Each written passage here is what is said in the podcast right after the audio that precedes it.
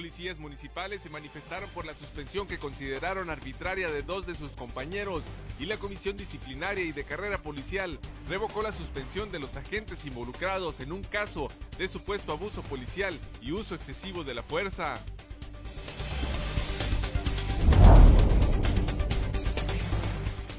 La sindicatura actuó apegada a la legalidad en el caso de los policías acusados de presunta transgresión de los derechos humanos de un menor y respeta la decisión de la Comisión Disciplinaria de Carrera Policial de revocar la suspensión temporal de esos agentes, informó Elizabeth Muñoz Huerta, síndico procuradora. La realización de un referéndum, interponer un recurso de inconstitucionalidad y presentar denuncias penales en contra de los alcaldes que evitaron convocar la sesión de cabildo para revisar la llamada ley Gandaya fueron propuestas expresadas ayer durante una videoconferencia de regidores de oposición en los cinco municipios. La Secretaría de Economía Sustentable y Turismo aprobó 456 protocolos de seguridad, higiene y sanidad a igual número de negocios en Baja California y ha rechazado 109 por no cumplir con normas que brinden la seguridad y certeza a clientes y consumidores.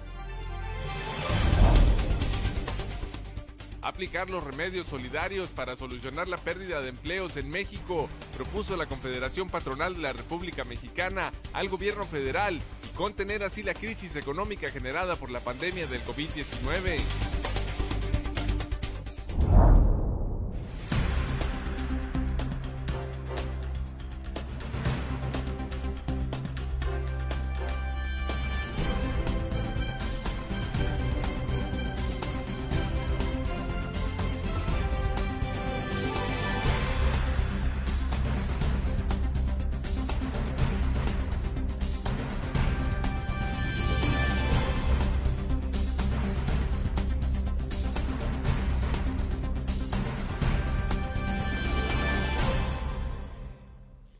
Bienvenidos a Zona Periodística de este martes 16 de junio de 2020. Este noticiario es una coproducción del periódico El Vigía y en La Mira TV. Policías municipales se manifestaron ayer primero en la Dirección de Seguridad Pública y luego ante la sede de la Sindicatura Municipal. César Córdoba Sánchez nos explica los motivos de su inconformidad y los resultados de esta protesta. Con cuatro votos a favor y uno en contra, la Comisión Disciplinaria y de Carrera Policial determinó eliminar la suspensión impuesta por sindicatura a los agentes municipales que arrestaron al menor de edad en Delante y Reforma. El presidente de la comisión, el director de Seguridad Pública Municipal, Adrián Ortiz Ortiz, informó de la suspensión de la medida impuesta por sindicatura al término de la sesión que se realizó la mañana de ayer. Vamos para comunicarles, señores, que se levanta la sanción administrativa de la cual eran objetos nuestros compañeros Liliana y Santos. Pero asimismo, bueno, tal como debe ser, se inicia el procedimiento normal. El jefe de la corporación aclaró que la comisión que preside no le corresponde determinar si hubo o no un exceso por parte de los agentes, pero sí investigar y vigilar que el proceso se realice con toda legalidad. Precisó que continuará el proceso regular contra los agentes municipales para determinar responsabilidades en los hechos señalados. Por su parte, Jesús Eduardo Hernández Vélez, presidente de la Asociación de Policías Profesionistas de Ensenada, consideró que la determinación de suspender a los agentes por parte de sindicatura fue injusta. Eh, sí, es injusto, porque no hubo una investigación, no les dieron el derecho de réplica, no los declararon, eh, agarraron como evidencia un video que ya estaba, que no, que nada más unos lapsos del video, donde se mira el arresto del joven entonces nosotros estamos pidiendo que el, video también quede sin efecto. ¿Por qué? Porque no es una prueba contundente, ya que no está desde inicio. Nomás le, le ponen la parte donde fue arrestado el joven. Si el menor de edad hubiera hecho caso a las indicaciones de los agentes, mencionó, únicamente se le hubiera presentado ante el juez calificador, después se hubiera entregado a sus padres o tutores. Hernández Vélez explicó que la nueva disposición consiste en comenzar el proceso administrativo contra los agentes, de la manera en que tuvo que haberlo hecho sindicatura en días pasados.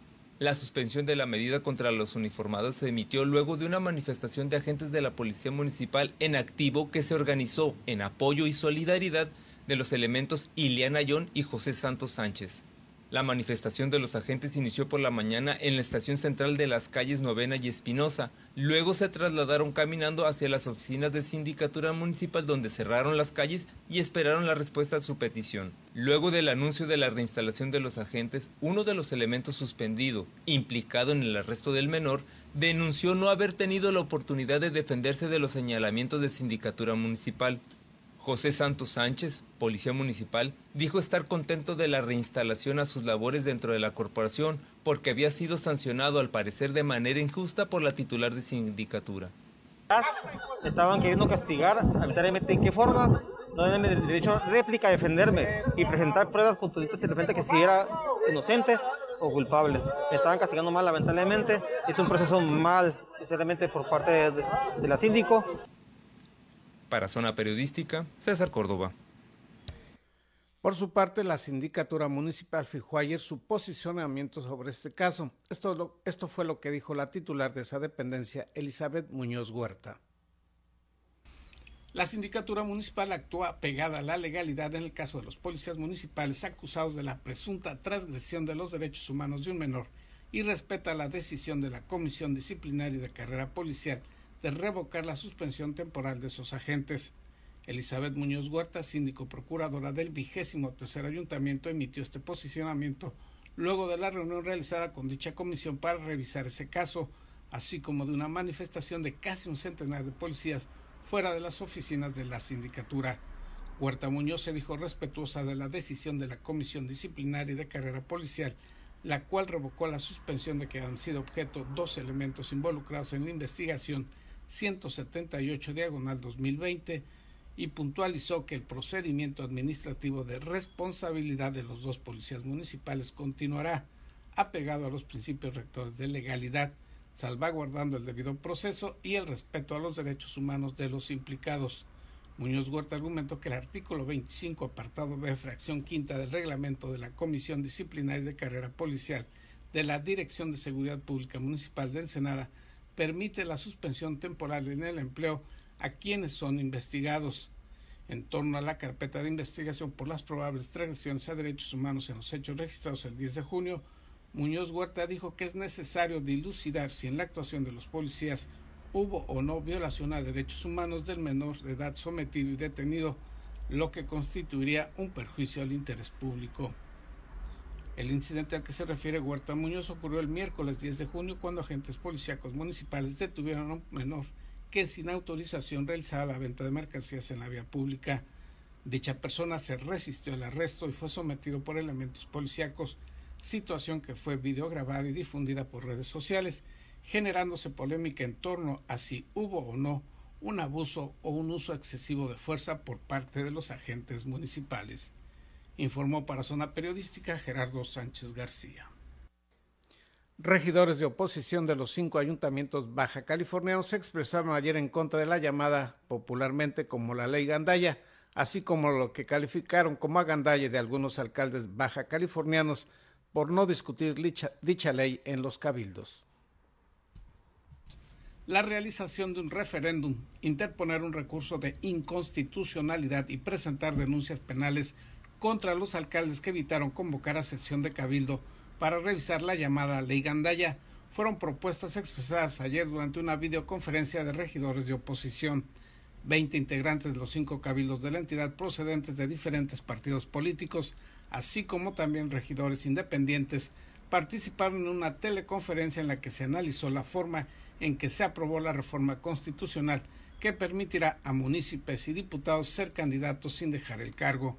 Fernando Rosales Figueroa, regidor del PRD en Mexicali, informó que podría realizarse un referéndum constitucional en el cual se consulte directamente a la población baja californiana sobre dicha modificación. De, la procedencia del referéndum. Así lo establece el artículo 112, párrafo tercero y la ley de participación ciudadana.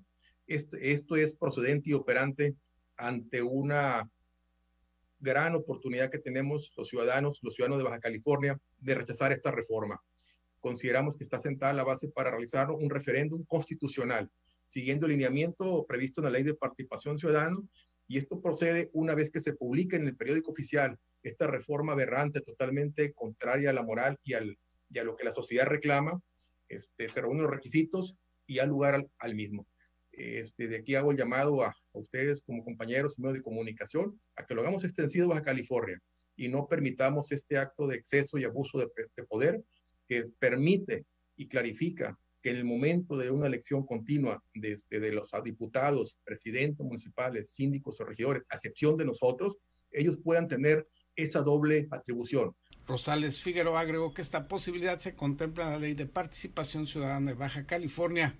Por su parte, la regidora tijuanense Edna Pérez Corona informó que el Partido Revolucionario Institucional interpondrá un recurso de inconstitucionalidad en contra de esa reforma por considerar que además de haberse violentado el proceso legislativo, también se afectan principios electorales para garantizar la equidad electoral. Sí, en muy breve. En el caso del PRI, sí, eh, interpondremos un recurso de inconstitucionalidad toda vez que estamos hablando de materia electoral y lo haremos a, a través de quien está facultado para hacerlo, que es nuestro dirigente a nivel nacional. Entonces, el PRI, claro, y desde luego que eh, interpondrá este recurso. Asimismo, el regidor independiente Raúl Vera Rodríguez informó que se estará convocando a diferentes ciudadanos, abogados, instituciones académicas y organizaciones civiles para revisar la posibilidad de presentar denuncias penales y demandas administrativas en contra de quienes por omisión dolosa permitieron la aprobación de esa reforma constitucional. Se expresó a favor de la realización del referéndum y destacó que en el caso del partido Morena solamente consulta lo que quiere consultar, pero cuando se afectan sus intereses partidistas y de sus funcionarios, se niega no solo a consultar, ni siquiera dijo permite el debate. Informó para Zona Periodística Gerardo Sánchez García. Clausuran en Mexicali una clínica que ofrecía curar el COVID-19 y desmiente el secretario de Economía Sustentable y Turismo que se haya autorizado la apertura de bares y antros en la ciudad de Tijuana. Los detalles al regreso de una pausa publicitaria.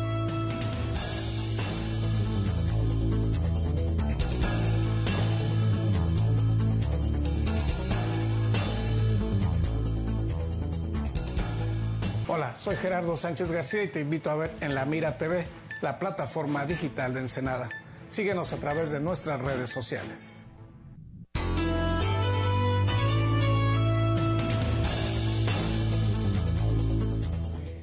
Fue clausurada en Mexicali una clínica médica que ofrecía curar el COVID. Clausurada por Cofepris debido a que ostentaba ser poseedora de la presunta cura contra el COVID-19. Así lo informó la mañana de este lunes el secretario de Salud, Oscar Pérez Rico. No hay una cura del COVID. Para yo poder decir, yo tengo una cura, tengo que sustentarlo con eh, medicina basada en evidencias. Yo no puedo sustentar un tratamiento de que yo, yo curo el COVID con esto. Eh, ¿Por qué? Porque uno es antiético y dos, no es legal. El secretario de Salud detalló que durante el momento de la clausura, los médicos responsables afirmaron desconocer el compuesto, por lo que ante tal riesgo se procedió a clausurar la clínica Ríos aún ante la renuencia del abogado de dicha empresa. Se realizó la, revisión por parte de la COEPRIS, había pacientes ah, eh, precisamente ahí, se le preguntó al, encargado, al doctor encargado, pues, de qué contenía la sustancia, no, no, no supo especificar. Eh, en relación a eso, pues eso es una, va contra una ley de salud, para empezar, tenemos que claramente decir quién lo hace, dónde está, qué efectos secundarios tiene en cualquier presentación de fármaco. Al momento de no acreditar eso y a ciertos otros rubros que, no, que no tiene la forma de acreditarse, se determina la suspensión. Pérez Rico dijo que la clínica ofrecía la presunta cura a un precio de 10 mil pesos. Sin embargo, de existir alguna otra patología, el costo del supuesto tratamiento llegaba a alcanzar hasta los 50 mil pesos. Eh, arriba de 10 mil pesos es lo que estaban, este, y si era una, patología grave, creo que excedía los 50 mil. De igual forma, el secretario de Salud alertó sobre un anuncio que en días pasados estuvo circulando en redes sociales, donde se ofrecían pruebas reactivas para detectar el COVID-19. Las pruebas de tira reactiva, que son las, las, pruebas que todos conocemos como un tipo de prueba de embarazo, eh, no, son, no, no, están autorizadas para, para fines diagnósticos del COVID están autorizadas en el territorio mexicano por la COFEPRIS para fines de investigación. Tienes que tener un estudio de investigación pegado a realizar pruebas rápidas. Sin embargo, debido a su poca sensibilidad, solo están recomendadas para realizarse en campos de investigación o combinadas con pruebas PCR. ya que en caso contrario podrían darle una falsa sensación de seguridad a los pacientes. Eh, esa siempre ha sido el talón de Aquiles de las pruebas rápidas. Hay algunas que tienen menor al 30% de efectividad y sensibilidad. Entonces esas pruebas te dan una falsa sensación de seguridad. Salí negativo, en verdad fui negativo, salí positivo, en verdad fue positivo. Y en todos los casos, independientemente del resultado, una prueba rápida tiene que ir pegada a una PCR, que es el gold standard para hacer el diagnóstico. Para Zona Periodística, Isabel Guerrero. Y esta es la situación del COVID-19 en Baja California, de acuerdo al último reporte de la Secretaría Estatal de Salud. En la entidad se tienen registrados 6.930 casos confirmados y 1.507 muertes por esta pandemia. El desglose por municipalidades es el siguiente. En Mexicali hay 3.738 casos de contagios registrados y 648 fallecimientos a causa del COVID-19. En Tijuana se contabilizan 2.456 casos confirmados de contagio y 726 fallecimientos. En Tecate son 196 las personas registradas con contagio y 57 decesos a, causa del COVID-19. En Playas de Rosarito hay 67 casos confirmados y 10 muertes por dicho coronavirus.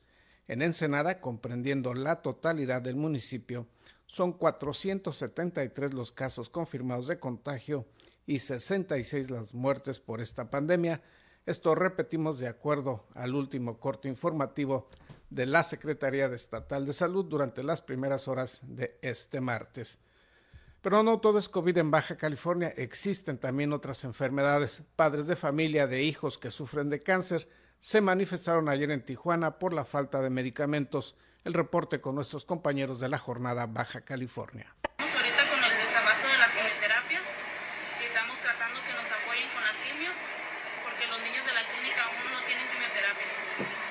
Las palabras de la señora Rosa Isela Corral Coronado, madre de familia que caminaba con cubrebocas y una lona de protesta con la esperanza de que las autoridades federales escuchen su preocupación y envíen medicamento oncológico para tratar a su hijo diagnosticado con cáncer que se atiende en la clínica 1 del IMSS en Tijuana. Fueron alrededor de 20 los padres de familia desesperados por falta de claves de medicamentos para el tratamiento oncológico y cuyos hijos están diagnosticados con cáncer. Se manifestaron y en medio de la pandemia caminaron guardando su distancia y con cubrebocas. Cargaban una lona que decía el cáncer no espera. Los niños con cáncer en México no tienen quimioterapias y partieron del bulevar El Paseo de los Héroes en la zona del río a la altura del Cosco y caminaron hacia la Avenida Internacional en el Puente México, donde colocaron una lona de descontento. Una madre de familia que prefirió omitir su nombre dijo que a su hijo no le han administrado el tratamiento completo contra el cáncer desde el mes de noviembre y vive con la preocupación de que se deteriore el estado de salud de su hijo. Ahorita mi hijo de la ciclo no se la ponen desde el mes de noviembre y ahorita está con la, la citarina y pues el mar, miércoles le toca cita a ver qué nos dice. Pues ahorita nos dijeron que no hay quimioterapia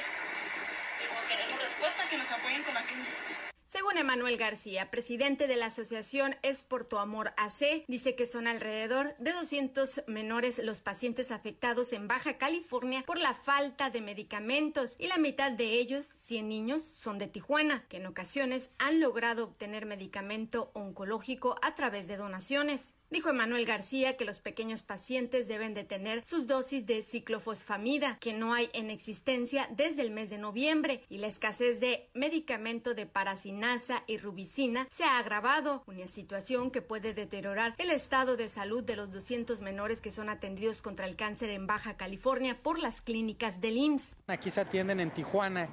Eh, las ciudades de Mexicali, Ensenada, Rosarito, Tecate, que acuden al IMSS a tomar sus quimioterapias. La verdad es que son 29 claves, de las cuales pues, desde octubre, noviembre se ha presentado con muchísima intensidad el faltante de la ciclosfosamida. Hoy en día es para ginasa y otros, eh, Cristina. Bueno, esto fue insostenible. Un grupo de papás, los que tienen a sus hijos estables, hay que recordar que en salud, pues en conciencia y en contingencia, los papás no se pueden manifestar.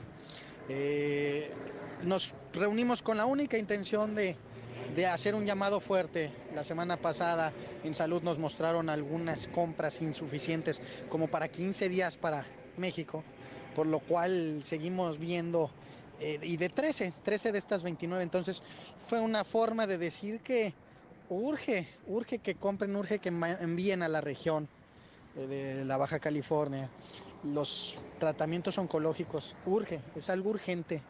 Eh, esa es la situación, la clínica 1, la clínica 20, lo que están enfrentando día a día los papás con o sin recaídas, con o sin tratamientos, no los hay. No hay un abasto, no hay lo suficientes y esto se ha ido agravando, esto es insostenible y estamos externando esta situación. Los padres de familia piden al gobierno federal que llegue el medicamento completo oncológico para que el estado de salud de los menores no empeore. Con información de Omar Martínez, informó Ana Lilia Ramírez. El secretario de Economía Sustentable y Turismo, Mario Escobedo Cariñán, habló ayer sobre la reapertura de actividades no esenciales y negó que en Tijuana se hubiera autorizado la apertura de antros y bares. A pesar de que Mexicali es el epicentro de la pandemia y con mayor riesgos de contagio, se permitió la reapertura de 17 restaurantes. Así lo dio a conocer el secretario de Desarrollo Económico Sustentable y Turismo, Mario Escobedo Cariñán, en una conferencia de prensa virtual e informó que durante el fin de semana se autorizó la reapertura de 456 restaurantes en Baja California que cumplieron con los protocolos de salubridad, de los cuales 17 fueron en Mexicali, en Tijuana 280 83, en Ensenada 99, en Rosarito 40 y en Tecate 17. Escobedo Cariñán dijo que los restaurantes que tengan permiso de alcohol únicamente se puede utilizar cuando haya una venta de alimentos y mencionó que los giros negros como son bares, centros nudistas y cantinas no tienen permiso de reapertura porque no garantiza el sano distanciamiento entre los clientes y el semáforo estatal del COVID-19 está en rojo. Al día de hoy este, tenemos aprobadas a nivel estatal 456 protocolos de seguridad, seguridad e higiene en restaurantes. Aprobamos en Tijuana 283, en Ensenada 99, en Rosarito 40, en Tecate 17, en Mexicali 17.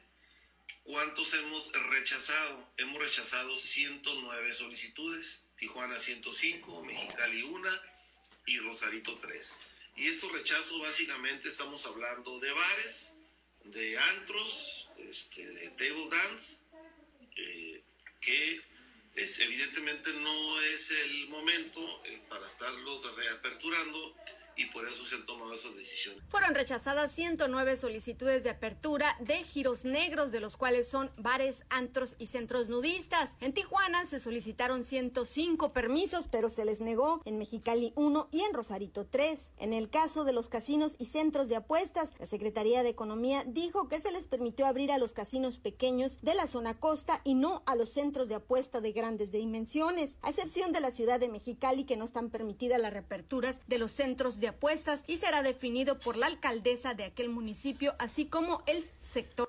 La Coparmex pidió al gobierno federal aplicar lo que llamó remedios solidarios para rescatar las micro, pequeñas y medianas empresas afectadas por la crisis económica generada por la pandemia del COVID-19. Los remedios solidarios para solucionar la pérdida de empleos en México propuso la Confederación Patronal de la República Mexicana Coparmex al gobierno federal para así contener la crisis económica generada por la pandemia del COVID-19.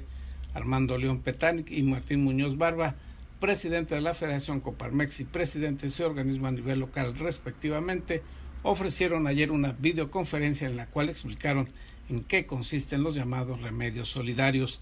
Uno de ellos es el llamado salario solidario, que calificaron como una vacuna para proteger el empleo y se compone por una contribución del gobierno, patrón y trabajador con el fin de evitar despidos ante el cierre de operaciones o la caída de ingresos a causa de la pandemia.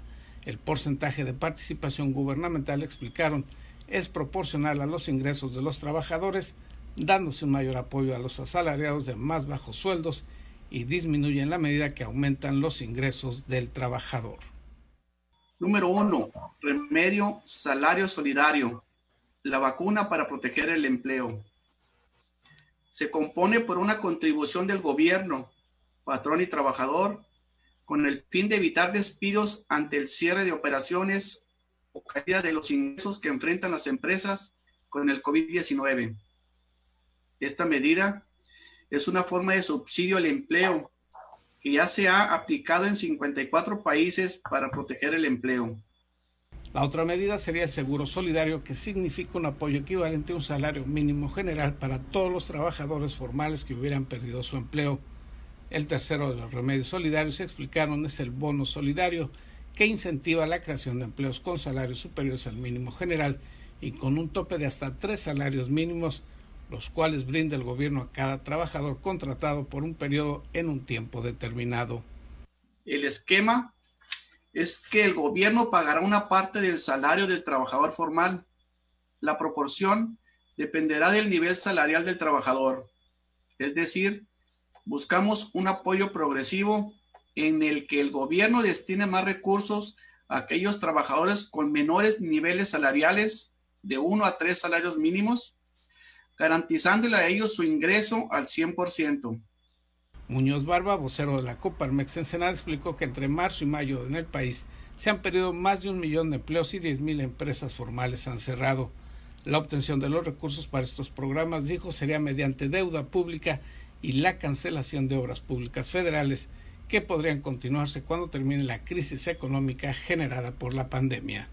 Informó para Zona Periodística Gerardo Sánchez García. Vamos a ir a la sección deportiva con nuestro compañero David Amos, pero antes le recordamos que continuamos aún en la Jornada Nacional de Sana Distancia, así que por favor es importante que haga todo lo posible por mantenerse en su casa.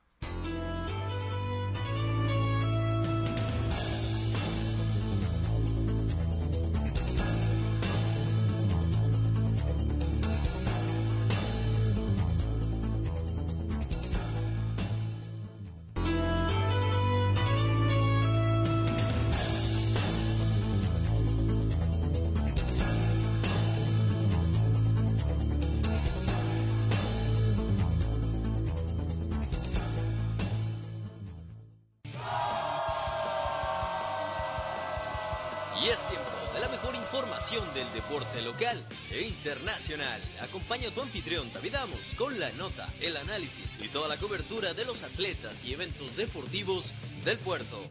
Ya inicia en la mira Deportes. Hola, ¿qué tal amigos? Gracias por continuar las señales de la Mira TV y periódico El Vigía. ¿Qué les parece si, como todos los martes, todos los viernes, empezamos a hablar de deporte, la mejor información deportiva del puerto de Ensenada? Y bueno, hay que iniciar precisamente con el balompié ensenadense, con el fútbol, porque va a regresar. Está el tema de COVID-19, está el tema de la pandemia, pero el fútbol va a regresar sí o sí, tarde que temprano lo hará y hay equipos que se están preparando para ello. Tres fichajes precisamente de lujo para Vino Soporto. La directiva de Vino Soporto de la Liga Municipal de Fútbol de Primera Fuerza y Juvenil de Ensenada anunció a Eric Bojorges y a Kevin Mesa entre sus refuerzos oficiales son todos estos chicos, muy buenos eh, jugadores que van a sumar bastante. Kevin Mesa más juvenil, más habilidoso, más rápido, que va a revolucionar el juego. Por su parte, el Torradito Bojorques, que el medio campo lo va a dominar, que va a intentar eh, tener más control del balón, robar por ahí balones y darle más consistencia al medio campo de Vinos Oporto. Bastante bien por los equipos que se están reforzando, que no se, no se quedan abajo, no se duermen en sus laureles y quieren seguir reforzándose para hacer buenas temporadas. bueno, malas noticias para el ciclismo ensenadense, para el ciclismo de montaña precisamente. Ya les habíamos traído una noticia de este tipo. Bueno, el Baja Epic se cancela. Les habíamos platicado que se vea suspendido por el tema del COVID-19, que todavía no se tenía la fecha, que Jorge Trujillo, el organizador, estaban buscando una fecha para realizar este evento. Ahora oficialmente es una víctima más del COVID-19, entre comillas por supuesto, y se va a cancelar. La primera vez en 15 años que se cancela este evento. Bastante triste para la gente que le encanta el ciclismo de montaña. Ensenada es una ciudad montañera totalmente. Entonces, pues bueno, no se puede realizar este gran evento y pues es una lástima y por supuesto la noticia. Y hablando de COVID-19 y por supuesto de deporte, de voleibol, precisamente toda la gente del voleibol queremos darles, eh, eh, externarles nuestras felicidades porque la verdad es que lo están haciendo excelente. Dieron precisamente la noticia que habíamos dado aquí en la Mira TV y en el periódico El Vigía sobre el tema de la casa hogar del anciano que están necesitados actualmente, que por todo el tema del COVID-19 no les están llegando las medicinas, no pueden ir a comprarlas porque son obviamente son gente de la tercera edad que se arriesgan a ir a los hospitales y se las están viendo complicadas. Bueno, la gente de voleibol, para ser más exactos, eh, Rodolfo Arellano, Verónica Angulo, el equipo Spikers por medio de Carlos Alfonso García, eh, un equipo ya tradicional, ya prácticamente está logrando ser histórico en el voleibol ensenadense, el equipo de Spikers.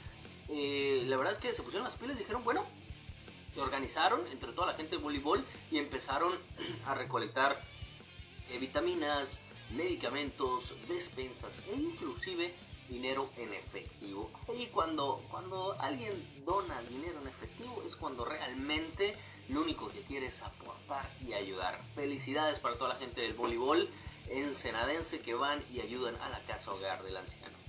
Y la noticia, bueno, ensenadense del off-road, de las carreras, bueno, se retrasa ¿Qué se retrasa? Un video promocional, un video película, ya saben, de estos que salen en redes sociales, de precisamente Alan Ampudia, el último ganador de la baja 1000 completamente ensenadense.